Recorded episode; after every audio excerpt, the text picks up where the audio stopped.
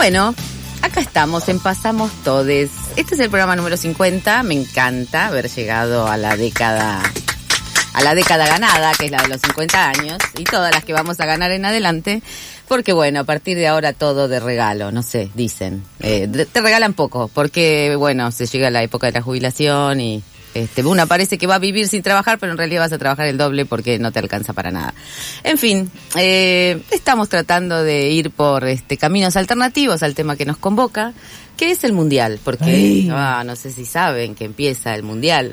Supongo que cualquier persona en esta mesa del otro lado sabe mejor que yo que el domingo empieza el mundial de Qatar, que nos tiene muy, mm, sí, eh, Ah. qué sé yo.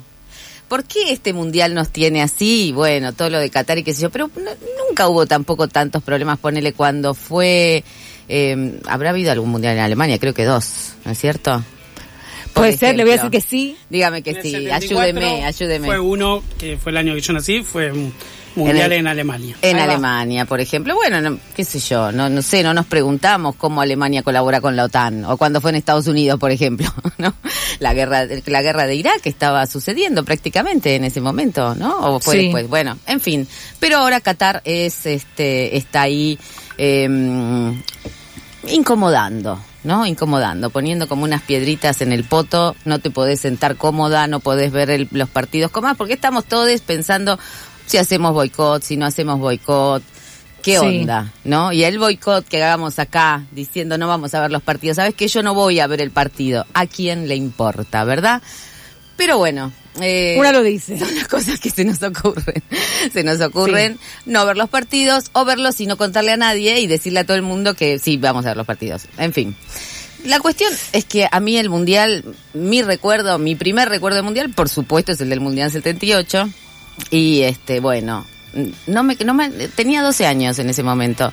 No me alcanzó la demencia para fingirla suficiente.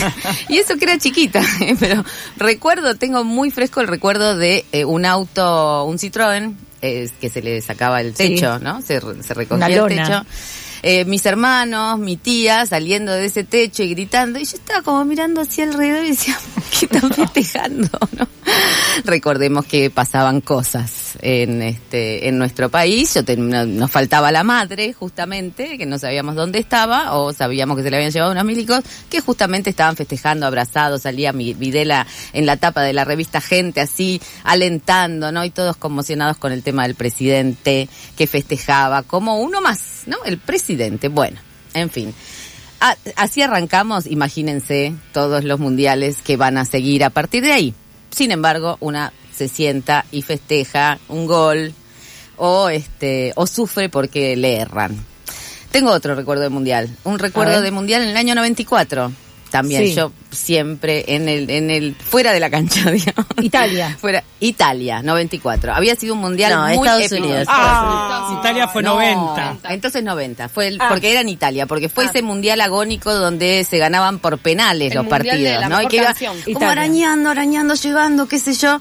Y en el último partido, bueno, yo que estaba siempre fuera de la cancha, eh, se me había ocurrido hacer una, una nota sobre mm, las niñas que vivían en la calle, en, en los subtes. Había Bien. una grande de niñas en la estación Esmeralda y claro, por supuesto, estaba todo el mundo viendo el partido, les niñes este, querían ver el partido y a mí se me ocurrió entrevistarles. en fin, cositas que pasan. Y era en la estación Esmeralda, o sea que después de hacer toda esa epopeya de hablar con les niñes, llevarlos a un bar para que miren el partido y me contesten nada, imagínate, después no podía salir de ahí porque vino todo el festejo a este al obelisco. Cositas que pasan en los mundiales. Era eh, Diagonal Norte, se llamaba Esmeralda, estamos hablando de hace mucho tiempo. ¿No hay una estación Esmeralda en este momento? No, No, no. Esmeralda. Hay- Florida. No, y- hay una estación La Valle, que es en La Valle, Ah, La y, Valle Esmeralda. y Perdón, perdón. sí. Bueno, Para mí todos tienen razón. Bueno, entonces fueron, ahí se fueron acumulando todos los mundiales, que hace que ahora llegamos a Qatar y decimos basta, tal vez también. y no, porque Mm. lo que tiene de lindo la cosa cíclica es que una o une va repitiendo los rituales, por ahí el ritual de no ver el mundial, por ahí el ritual de juntarse para ver el mundial, como me, me ha pasado en otros momentos, para nada, o qué sé yo, inventar una cábala, todas esas cosas, los rituales, siempre te, la repetición abona a este bueno a, se- a sentir que seguís viva que estás en el mundo a una afectación comunitaria que es lo que más nos interesa pero bueno yo no quería hablar de estos mundiales. Perdón, disculpa. No, yo quería porque una se obsesiona. Mientras todo el mundo está obsesionado con Qatar 2022, a mí me obsesionaron otras. Otra discusión que también es mundial. Este, y sobre la que voy a opinar. Porque. ¿Por qué no voy a opinar también de esta discusión? Voy a opinar porque me obsesioné con lo que pasó en, en, en principio pasa en Twitter, pero pasa en la vida real, ¿no? Hay cosas que pasan en Twitter y que tienen un correlato. Eso y se lo es- escuché decir a Mariana Enríquez. Lo que pasa, no hay, no hay diferencia entre la vida real y Twitter. Ajá. Ah, mira. Bueno, ya se fue de la vida. Se convierte en fantasma porque Ah. se fue de Twitter. Ah, uh. Mariana Enrique se fue de Twitter. eh, es una cosa que es, pa- para mí lo primero que me llama la atención es que Mariana se fue de Twitter porque la habían cancelado. ¿Por qué cancelaron a Mariana Enríquez? Porque eh, contesta a un tuit de una escritora colombiana llamada Carolina Sanín, que es una persona que tiene, sí, está, en la década del 50. ¿Verdad? Eh, eh, docente, universitaria, de una familia ilustre de Colombia. Tiene una, un, eh, una columna en el diario Cambio, donde hace, no solamente escribe, sino que hace unos videos bastante larguitos algunos. Por ejemplo, yo me fumé, podría decir, uno que dura, les voy a decir la duración exacta, una hora trece. Una hora trece, ay, perdón, está, justo está corriendo. Eh, esta hora 13 se llama La identidad, las mujeres y el mundo siguiente. ¿m? Y en ese, en ese largo video donde ella explica y se va a tomar el tiempo para explicar sus pensamientos que viene macerando, acumulando, compartiendo en todas las plataformas que tiene. Una de sus plataformas es eh, como docente en la Universidad de los Andes en Colombia, que es una de las universidades más importantes de Colombia. Quiero decir, no es eh, una persona que no tenga canales de opinión, ¿no? Eh, al contrario, esta persona es una persona autorreconocida TERF y bueno, no hace falta que se autorreconozca porque basta escuchar este video o otro con, que podemos este, mencionar que se llama Los pronombres, también muy largo, donde está, se dedica a destrozar digamos, la existencia de las personas trans, ¿no? A, a decir que las personas trans bueno, pueden existir, tienen que tener derechos, pero no derecho a la identidad. Porque el derecho a la identidad, este, no es un de, primero que no es un derecho humano, cuando sabemos que sí es un derecho humano, que viene, deviene, digamos, de eh, la lucha de las abuelas de Plaza de Mayo, digamos, se incorporó dentro de, del catálogo de mm, este, derechos humanos eh, a partir de la lucha de las abuelas. Eh, pero bueno, ella dice que no, y que, que las leyes que reconocen la identidad de las personas trans no aseguran derechos, sino que están consagrando privilegios, porque ¿cuántas son las personas trans? ¿Qué sé yo? ¿Cuánto, ¿Qué porcentaje hay?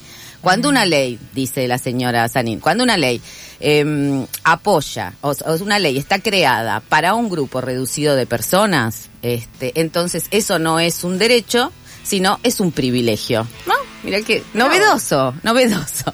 Novedoso que las personas trans de pronto tengan privilegios. Mm, Bueno, está muy preocupada esta persona porque dice que este, así como estamos, va a llegar un momento en que mm, si, de- si desconocemos la biología, está muy preocupada por la biología, que es lo que pasa con las TERF, voy a repetir qué significa la sigla, que es eh, es una sigla en inglés, pero que sería, no voy a decirlo en inglés porque voy a fallar con la pronunciación, si hay algo que para que soy mundial es para fracasar, así que bueno. Eh, pero son feministas trans excluyentes. Feminismo radical trans excluyente, esa sería la, la definición.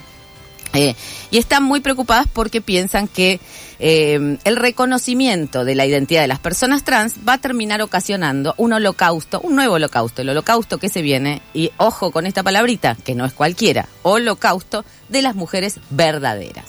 La pueden seguir en Twitter, no estoy, este, estoy citando así a pie juntillas, porque bueno, lamentablemente una se obsesiona, ya les digo, me fumé los videos, la, me miré todos los tweets, y bueno, desde 2007 que esta persona viene mm, haciendo una campaña pública sobre eh, estas posiciones que en principio tienden a excluir de los feminismos, o sea, se reconocen feministas solamente aquellas que entienden la opresión de las mujeres como una cuestión biológica, lo dice en términos del tipo, nosotras nos, nos persiguen, nos odian porque tenemos vagina y nos quieren penetrar, eh, nos odian los varones, los varones, los que tienen pene, o sea, todos los que tienen pene son opresores, todas las que tienen vagina y útero son eh, oprimidas. Y todo, cualquiera que quiera apropiarse de la categoría mujer y no tenga esta biología, este, estaría ocasionando la, el borramiento de las mujeres, que es la nueva campaña, digamos, el eslogan de campaña de las TERF, que en este momento, digo, es mundial porque esta discusión atraviesa todos los feminismos. Eh, atraviesa muy fuertemente en España, donde ahora mismo se está discutiendo una ley trans, donde hay muchas feministas que están escribiendo, feministas radicales en estos términos, eh, que están, eso, cuestionando la ley porque dicen no se le da oportunidad, cuando no se pide ningún diagnóstico médico o psicológico sobre la disforia de género, entonces estamos dejando a estas personas confundidas sin un Wow. tratamiento adecuado. Medicalización, eh, negación de la identidad y sobre todo, eh, yo diría que a lo que van es a un exterminio simbólico de, Del otro. eh, de- del la otra edad. De la otra edad. Hay algo ahí que está... Absolutamente. Perdón. De la otredad, del, reco- del este, de, lo, de, de estos, mm, primero, personas trans. Eh, Carolina Sanín les llama casos. ¿Mm? Eh. Como si fuera. yo me ensañé, me- no es que me ensañé con Carolina Sanín, sino que voy a volver al principio. Cuando de pronto Mariana Enríquez, novelista, compañera del diario, este, una persona que quiero mucho, fue cancelada de Twitter, voy a ver qué pasa. Y el tema es que hay como una confusión acá, que es lo que a- donde a mí me gustaría hacer un subrayado, entre la libertad de opinión o de expresión y ciertas eh, discursos que podríamos llamar de odio, discursos trans excluyentes, discursos que tienden a la eliminación simbólica, si querés, de determinadas otredades, Sí. eh, que yo entiendo que ya exceden un poquito el tema de la opinión, ¿no? Por supuesto que cada quien puede decir lo que quiere y sus discursos tendrán más o menos repercusión. Pero en nombre de eso, digo, cuando alguien viene y dice, mm, eh, no sé, mm, bueno, la dictadura en realidad no fue tan grave, a lo, a lo cual asistimos permanentemente, porque últimamente lo escuchamos a juez esta semana diciendo, a- a no conozco una sola persona a la que la democracia le haya cambiado la vida. Perdón. A mí me la cambió, quiero decirles. No sé a ustedes, pero a mí me la cambió. No, bueno, es que ese Este, es el problema. Conocemos muy poca gente. Yo sospecho que esta persona Claro. eh, que, enseña en, la- que enseña en la universidad y escribe los libros y tiene estas opiniones, realmente no debe tener en su cercanía afectiva ninguna vida de esas que llama casos. Eh, Sí. No sé, igual, qué sé yo. Eh, Yo creo que, que pues, es muy probable, porque yo creo que deben salir disparadas las personas trans de al lado de Carolina Sanín, por supuesto. Pero digo, bueno, acá, digo, planteemos una duda sobre hasta, hasta dónde la libertad de expresión es tan sagrada como para que Macri diga este, tranquilamente, eh, bueno, los alemanes son una raza superior. O para que, este, no, No, sé, Martín Lustó un día, una mañana se levante y diga, no eran 30 mil, dale, no son 30 mil y después lo vayan copiando uno, otro, qué sé yo, hasta el negacionismo de la dictadura y de, la, y de los crímenes del terrorismo de Estado. Digo, ¿no? Hay, qué sé yo, yo sí, siento sí, que... ella no sé, no sé de qué da las clases en la universidad, es- esta escritora, eh, Este- pero es como que la editorial termi- tuvo como una acción que por ahí le, le, pertenecía no más al, ámbito de la, de, voy a de la cerrar, voy academia. a cerrar la idea. Digo, ¿por qué esta, esta cosa? Bueno, hubo una defensa corporativa. Salió Mariana Enrique, salió Claudia Piñeiro, salió Sergio Holguín, Blati Ríos. O sea, una, una defensa corporativa del derecho a publicar, este, que era lo que Carolina Sanín decía que le había sido conculcado cuando la editorial mexicana Almadía eh, decidió no publicar sus libros, cosa que la editorial no dijo en Twitter, ni escuchamos, ni registramos en ningún otro medio que haya dicho. ¿No? Eh, ahora, eh, ¿qué pasa con esto? Cuando esta solidaridad inmediata, más la, eh, el sistema de cancelación permanente que hay en Twitter, donde vos decís algo y te saltan 300 personas a decirte, no sé, desde violenta, o bueno, en el caso de Mariana le dijeron TERF 27 veces y dijo, bueno, chao, me fui de Twitter. Estuvo bien. ¿No? Hay como una parte. sí, y sí, porque la verdad que no hay manera de discutir no. y la y es muy violento, es, es como una cloaca, la cloaca tuitera es realmente densa. Ahora, eh, esto que pasa en Twitter, ¿cómo se relaciona con este esta defensa corporativa más la cancelación? cómo obtura en definitiva la discusión sobre las TERF, que para mí es una discusión que no solamente es global, sino que también está obturada por esta necesidad de convivir permanentemente. No convivimos con las TERF, pero no convivimos con las personas trans, o sea, convivís con, con las TERF, pero entonces este convivir y dialogar con esto es decir, bueno, está bien, yo dialogo con vos que querés exterminar a las personas trans y que crees que las personas trans van a venir a este a borrar a las mujeres del mundo. No sé, dejo preguntas abiertas, pero sí eh, creo que es algo para prestarle mucha más atención de la que le estamos prestando. Y para dejar una otra pregunta que tiene que ver con cómo los feminismos eh, que generamos movimientos populares, discusiones sobre el trabajo, sobre cómo cuidamos, quiénes cuidamos, este, por qué no se remuneran esos trabajos, cómo este, generar economías por fuera del sistema capitalista, este, cuestionamos las formas de amarnos, las formas de relacionarnos, las formas de hacer familia, o sea, discusiones muy profundas que de pronto eh, vamos incubando, incluso en esas discusiones, estos huevos de la serpiente, ¿no? Donde de pronto todas las discusiones feministas terminan rompiéndose por si somos mujeres, si la biología, si el útero, la vagina, y este, y si las personas trans van a venir a borrar o a quedarse con el cupo femenino que tanto trabajo ha costado conseguir en muchos gobiernos. Entonces, creo que hay que prestarle atención, así como no le prestamos atención, por ejemplo, a los discursos de Miley. Eh, en este momento sí hay que mirar muy de cerca cómo se van construyendo estos discursos, cómo hacen eco en, bueno, en muchísimas chicas. Acá las TERF han, pegado mucho, digamos, en chicas muy jóvenes. Eh, y cómo esto de la libertad de expresión no puede ser tan este tan fundamental como para que se habiliten y se defienda el derecho a muchas personas a elaborar discursos, difundirlos, eh, propagarlos que tienden a la eliminación de lesotres.